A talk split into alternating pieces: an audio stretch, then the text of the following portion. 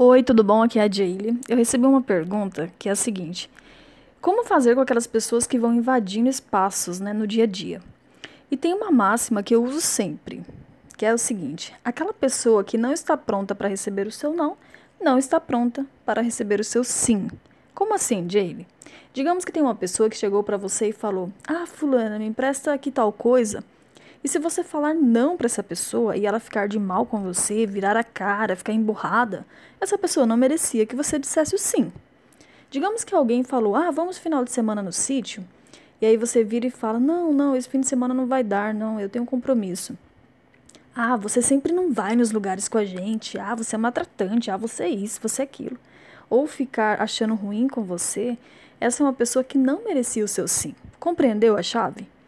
Agora, quando uma pessoa pedir uma coisa para você, seja o que for, ou te propôs algo, enfim, e você disse não, e essa pessoa recebeu o seu não e foi compreensiva, aí sim essa pessoa merece o seu sim. Usa isso como parâmetro daqui para frente. Porque tem pessoas que estão em nossa volta, mas elas só estão pensando no benefício delas. E quando você sempre diz sim, está tudo bem para ela, entendeu?